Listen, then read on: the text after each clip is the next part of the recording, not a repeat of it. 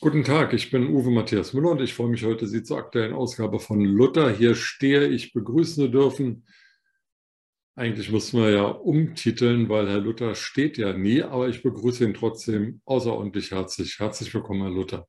Aber ich stehe zu meiner ebenso freundlichen Begrüßung äh, und somit ist das quasi symbolisch und metaphorisch zu sehen. Äh, wenn ich stehen würde, würden Sie nicht das von mir sehen, was Sie jetzt gerne sehen würden, sondern eher den Nabel und äh, das wäre wahrscheinlich der Sache etwas abträglicher. Also ähm, wir wollen ja heute über verschiedene Dinge reden. Wir können ja mal damit anfangen. Das, was Sie eben gesagt haben, habe ich ja nicht verstanden, weil soweit reicht meine Intelligenz nicht. Aber es gibt jetzt künstliche Intelligenz. Und wo, wenn man diesen Text, den Sie eben formuliert haben, dort eingegeben hätte und gesagt hätte, bitte erklär mir das mal, dann könnte das vielleicht funktionieren. Lieber Herr Müller, jetzt hole ich weit aus. Zwei alte Männer sitzen hier und versuchen miteinander zu kommunizieren über Kanäle, die sie eigentlich nicht gewohnt sind und wo die Hardware, die wir seit 200.000 Jahren zwischen unseren Ohren tragen, auch nicht geeignet ist. So alt Denn, bin ich noch. Aber sie wollen es werden.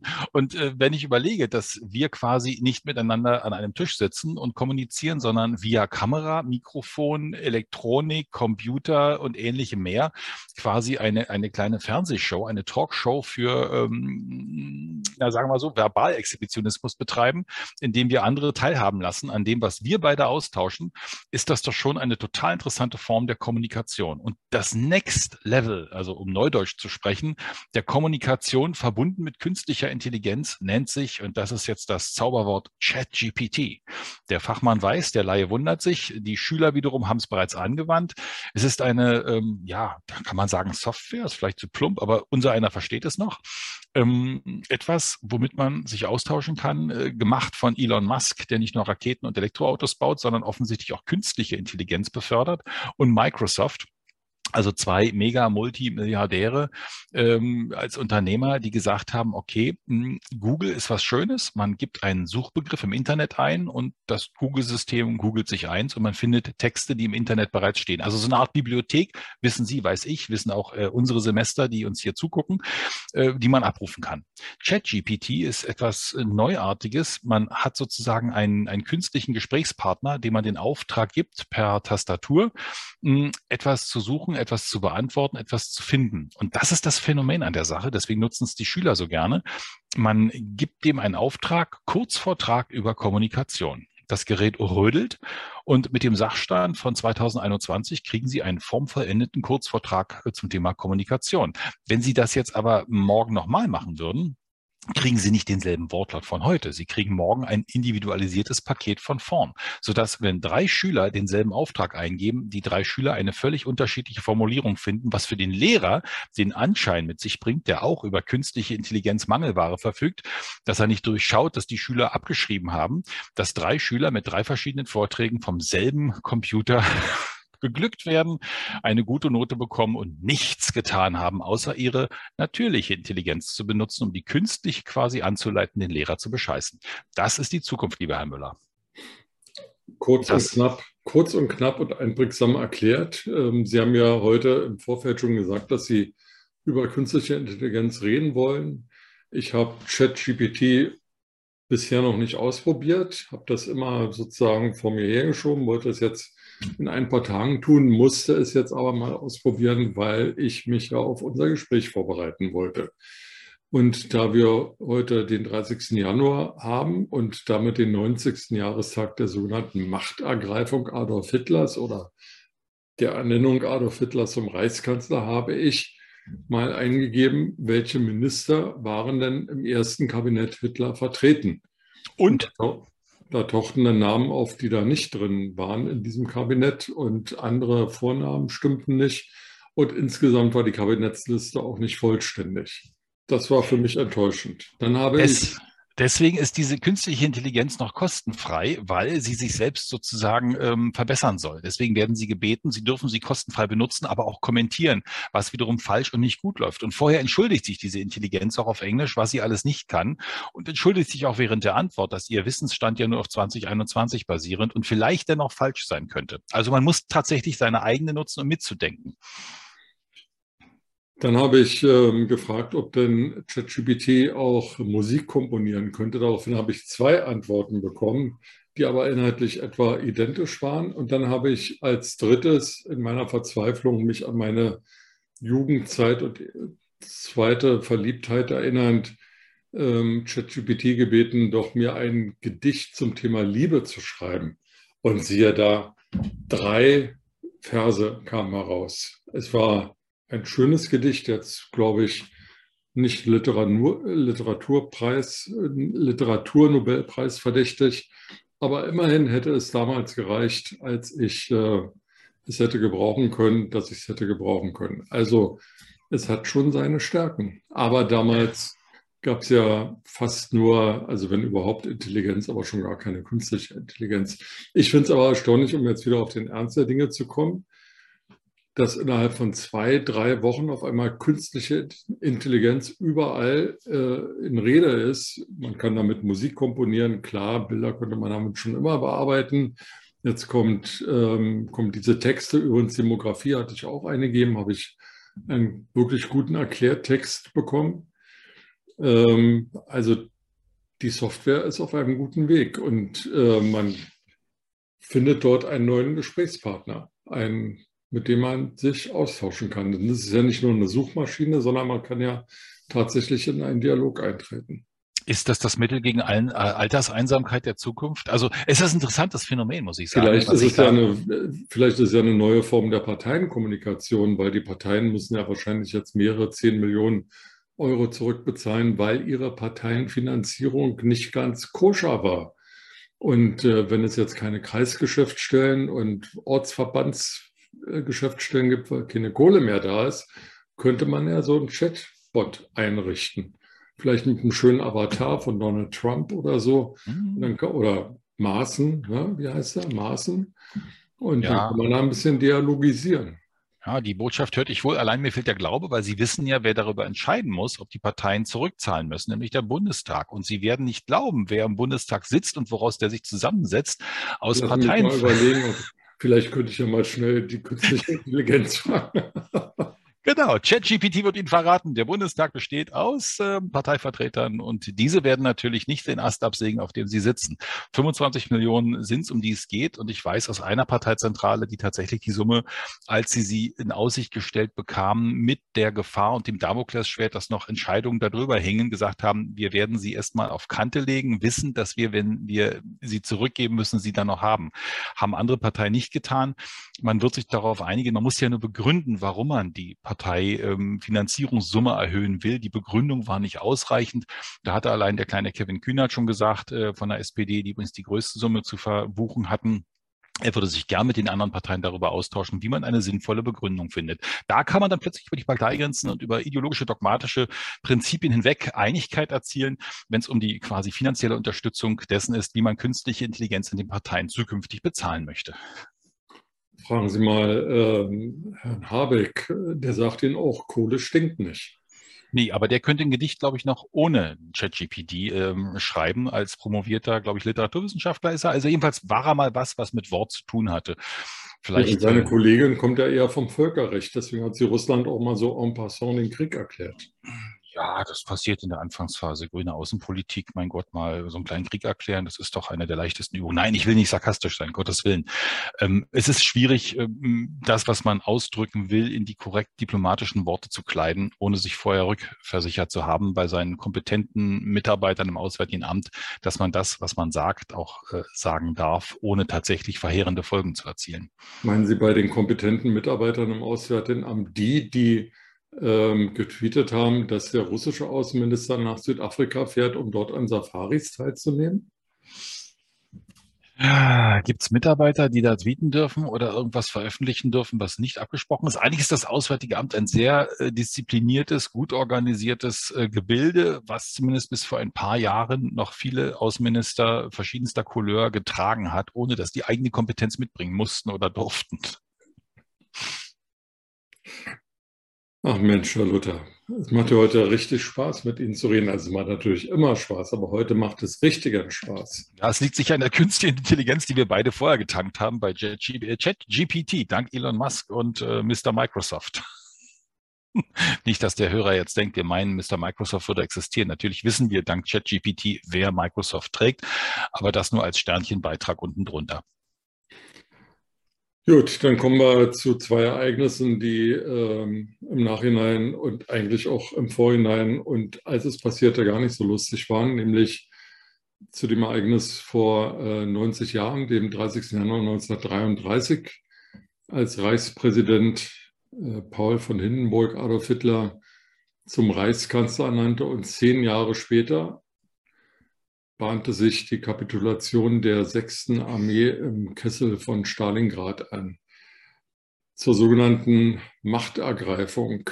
Ähm, Ihr Name sagt es ja schon, Sie stehen der Kirche jedenfalls verwandtschaftlich gesehen nicht völlig fern. Ähm, können Sie bitte mal einordnen, wie die Kirchen sich zum sogenannten Dritten Reich verhalten haben? Also ich meine jetzt nicht den Holocaust und die ganz schlimme Zeit des Dritten Reiches, sondern den Beginn dieser Regierung von Adolf Hitler, also Stichwort bekennende Kirche, deutsche Kirche, Konkordat der Katholiken. Was passierte da? Warum haben die Kirchen nicht darauf hingewiesen, dass im Parteiprogramm der NSDAP Dinge drinstehen, die nicht so richtig in Ordnung waren? Ich füge gleich am Anfang an, dass ich die Frage nicht so beantworten kann, wie ich es mir wünschen würde und Sie es wahrscheinlich erwarten, weil ich mich mit der Thematik Kirche und Machtergreifung bisher fachlich nicht so tief auseinandergesetzt habe. Aber in der Folge dessen, die Gleichschaltung der evangelischen Kirche in Deutschland, die Pastoren, die auf ihrem Talar das, äh, den Reichsadler mit Hakenkreuz trugen, äh, das Konkordat, was Sie gerade angesprochen haben, war eine verheerende Verbindung von Staat und Kirche, die äh, schwierigste und gefährlichste Auswirkung hatte, wie Sie sie ansatzweise schon beschrieben haben. Äh, um das aber zu untermauern, möchte ich etwas kundtun, was ich tatsächlich weiß, nämlich, dass die ARD eine sehr gute Dokumentation zu genau dieser Phase, diese ersten 100 Tage aufgesetzt hat. Der Autor, ein gewisser Herr Ast, hat heute im Inforadio der ähm, ARD ein spannendes Interview gegeben, weil er sagte, normalerweise gibt man heutzutage Regierungen immer 100 Tage Zeit, um zu gucken, was sie bis dahin geschafft haben. Er war bass erstaunt und das bestätigt meine Thesen und Theorien, ähm, was in den ersten 100 Tagen seit diesem 30. Januar 33 bis äh, Ende April, Anfang Mai 10. Mai Bücherverbrennung übrigens schon gewesen, ähm, passiert ist. Wie schnell also Medien und Macht äh, in den Händen der Nationalsozialisten landeten und wie willig und willfährig äh, alle Strukturen des Reiches dort entweder überrumpelt wurden oder mitgemacht haben. Überrumpelt wurden ist immer so gutwillig denkend nach dem Motto, ach, die Armen, die haben es nicht geahnt. Aber es gibt tatsächlich, es war am Samstag eine sehr gute Dokumentation am 28. Januar gewesen, auf dem RBB äh, 1933 Berlin äh, jeden Tag dokumentiert, was passiert ist, äh, mit Dokumentarfilmaussagen und Bildern und ähm, O-Tönen von ähm, Zeitzeugen. Das war die Frau von Erich Mühsam, die ihren Mann im KZ besuchte. Das war Otto Welz, äh, SPD-Politiker im, im, Reichstag. Es war hochinteressant. Ähm, auch ein gewisser Vizeadmiral Räder, der 1933 äh, ähm, zu Hitler gebeten worden ist in der Anfangsphase in diesen 100 Tagen, glaube das war im Februar, März noch, wo ähm, die Generäle und Admiräle eingeladen wurden und er einen Brief danach kommentierte, das, was ich befürchtete, ist Gott sei Dank nicht eingetreten. Das war alles sehr moderat. Äh, er hat seine Ziele manifestiert existiert, das war nachvollziehbar, das war alles in Ordnung und dem können wir einfach folgen also manchmal äh, sind die Leute dem auch aufs ähm, Eis gefolgt, dem, dem, dem Demagogen Hitler. Und ähm, das war so ein schleichender Prozess und eine geschickte Verkleidung der eigentlichen Ziele oder Verschleierung, kann man fast sagen. Und äh, je nachdem, wen er brauchte, ob es die Kirchen, die Generäle, Admiräle oder auch die eigenen Gefolgsleute war, wurde eine Sprach- und Kommunikationsform aufgelegt, die der Zielgruppe genau entsprach. Und das muss man tatsächlich, das habe ich letztes Mal schon in unserem Gespräch gesagt, diese 100 Tage, diese Anfangsphase, Phase, Machtergreifung, Machterschleichung, Machtüberrumpelung des deutschen Volkes. Wer hat da eigentlich agiert? Wer hat mitgemacht? Wer hat vorgelegt? ist eine wohl der spannendsten Phasen äh, des letzten Jahrhunderts, die man nicht genau genug unter die Lupe nehmen kann. Und das Brennglas, weil so viele spannende Ereignisse da waren, äh, die man wirklich sich einzeln mal äh, vornehmen muss, um ein wirklich genaues Bild zu bekommen. Es gibt ähm, ein, ein vierbändiges Werk, ähm, das jeden einzelnen Lebenstag von Adolf Hitler dokumentiert und auflistet, wo der gewesen ist. Das ist natürlich in seiner Kindheit etwas schwieriger. Später verdichtet sich das sehr.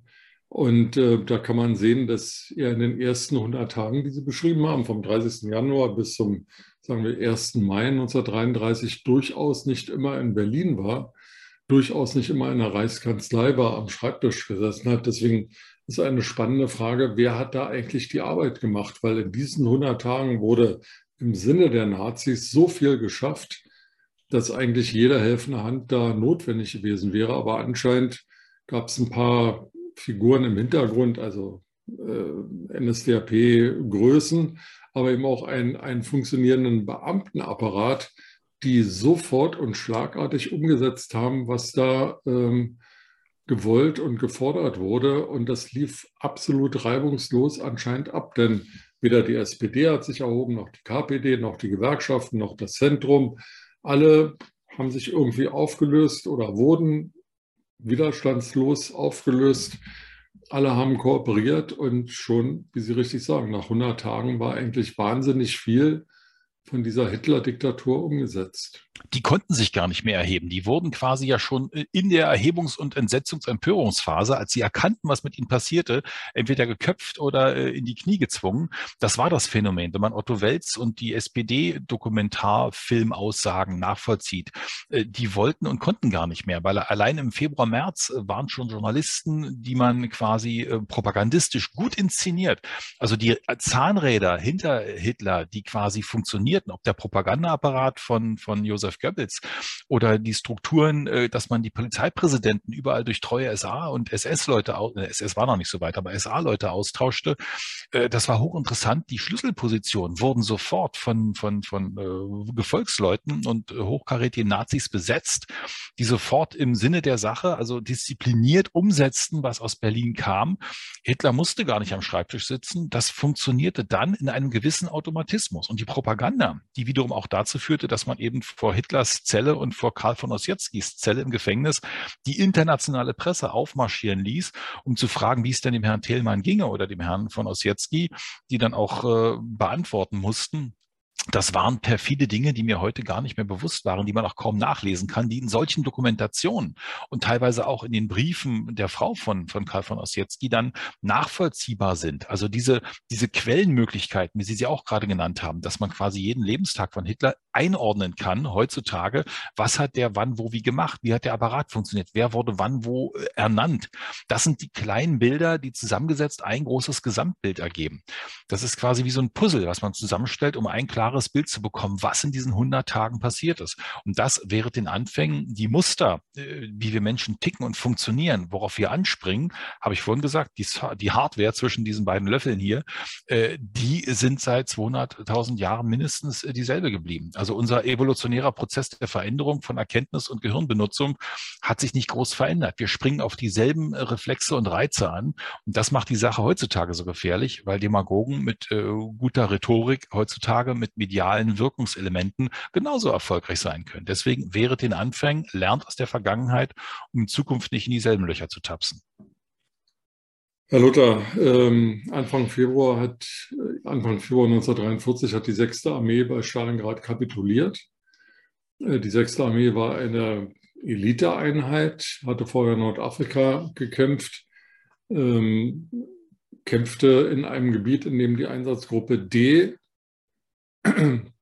des Reichssicherheitshauptamtes tätig war. Die Einsatzgruppe D hat unter Otto Ohlendorf ähm, innerhalb von, glaube sechs Monaten 90.000 Menschen erschossen in der Ukraine, im südlichen Teil der Ukraine, also im rückwärtigen Raum des Vormarschgebietes der 6. Armee. Ähm, die 6. Armee ist dann nach Stalingrad gekommen, sollte die Stadt einnehmen, die Wolga ab, äh, abriegeln und ähm, den Marsch äh, anderer, äh, anderer Armeeeinheiten in den Kaukasus absichern. Noch am 8. November 1943 hat Hitler in einer Rede äh, in, München davon gesprochen, man hätte Stalingrad bis auf ganz kleine Reste schon erobert. Und wie gesagt, zwei Monate später musste Generaloberst Paulus, der, glaube ich, am 30. Januar dann befördert wurde zum Generalfeldmarschall, ähm, sich mit dem Gedanken anfreunden, in Anführungsstrichen, kapitulieren zu müssen. 90.000 deutsche Soldaten sind in Gefangenschaft gegangen. wenige von ihnen sind dann später nach Ende des Zweiten Weltkriegs wieder nach Deutschland zurückgekommen. Paulus übrigens hat den Zweiten Weltkrieg überlebt und hat in einigermaßen hohem Komfort in Dresden äh, bis zu seinem Lebensende dann gewohnt und gelebt. Lassen Sie uns nicht so sehr darüber diskutieren, wie es zu dieser Schlacht kam, sondern lassen Sie uns darüber diskutieren, wie die Deutschen diese Niederlage empfunden haben. Ich habe auch ein Buch gelesen, das in diesen Tagen erscheint, das sich mit der Reichstagsrede von Josef Goebbels am 18. Februar befasst, dieser berühmt-berüchtigten Sportpalastrede, die in der Frage kulminierte, ob dann die Deutschen den totalen Krieg wollten. Ähm, haben die Menschen damals das überhaupt begreifen können, was die Niederlage der 6. Armee für den Zweiten Weltkrieg, für den Ausgang des Zweiten Weltkrieges bedeuten könnte?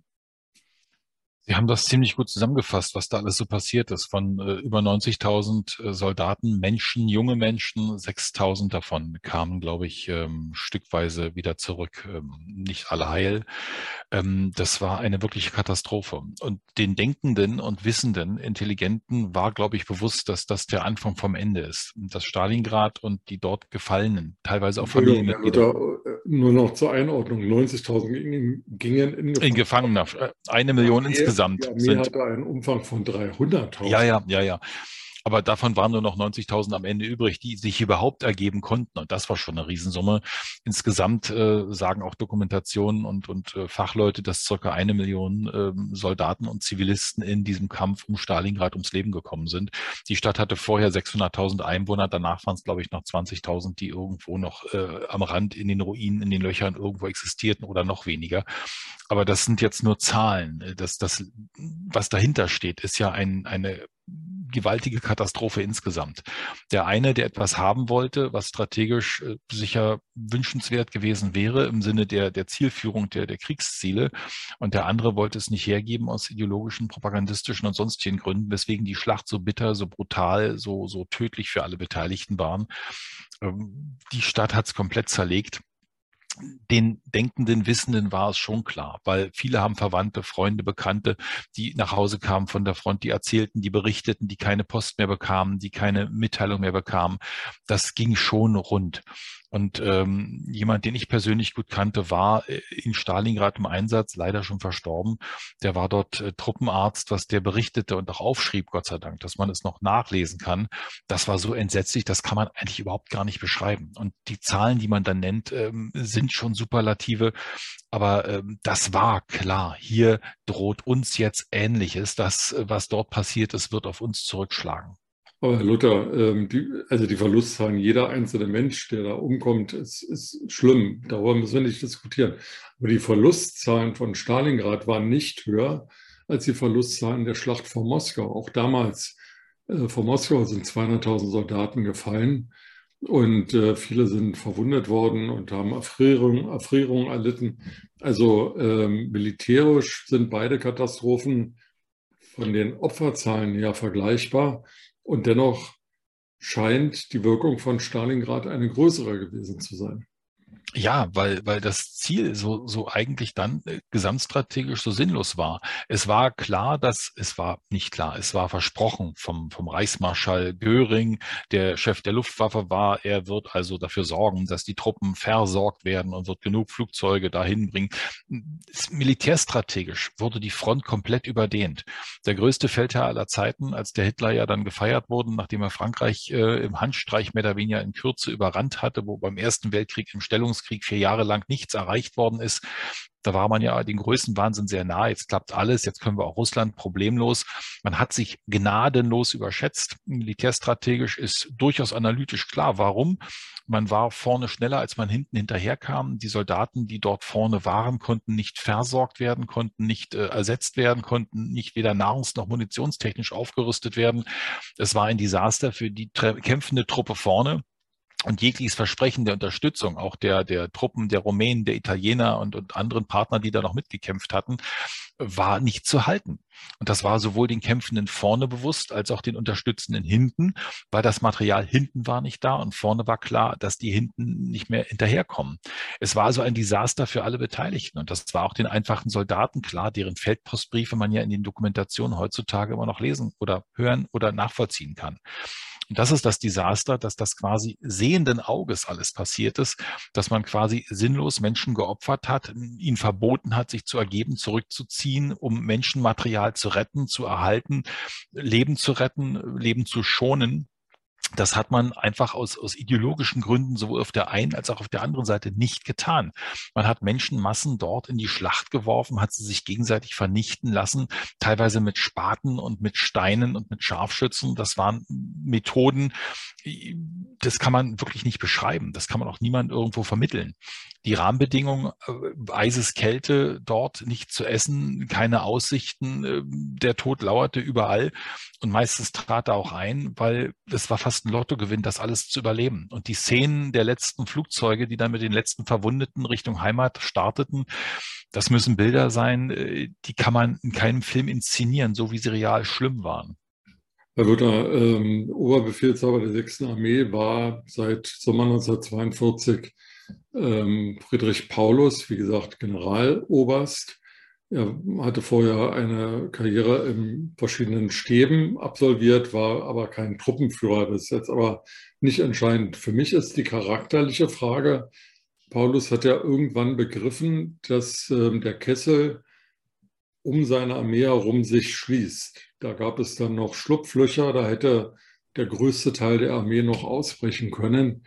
Ähm, er hat bei Hitler angefragt, ob er ausbrechen darf. Hitler hat das ähm, angeblich nach reiflicher Überlegung, nach Diskussionen mit Jodel und, und anderen ähm, abgelehnt, weil ähm, er wohl der Auffassung war, je länger die sechste Armee aushalten würde und die Rote Armee bitten würde, desto länger könnten die anderen deutschen Truppen sich aus dem Kaukasus wieder zurückziehen.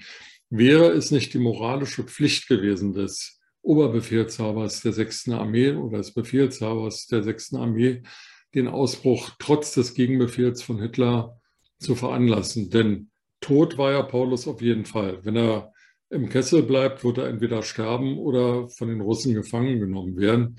Wenn er ausbricht, wird er entweder als Held gefeiert oder ähm, äh, von einem Militärgericht verurteilt werden. Aber das wäre sein Tod gewesen. Er hätte aber 100 oder 150.000, vielleicht sogar noch mehr Soldaten retten können. Warum hat er das nicht gemacht?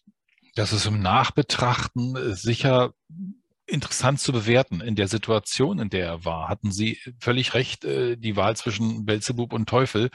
Ähm, er ist ein Soldat. Soldaten gehorchen Befehlen. Und wenn der Oberbefehlshaber eine Richtung vorgibt, dann hat man diese zu befolgen.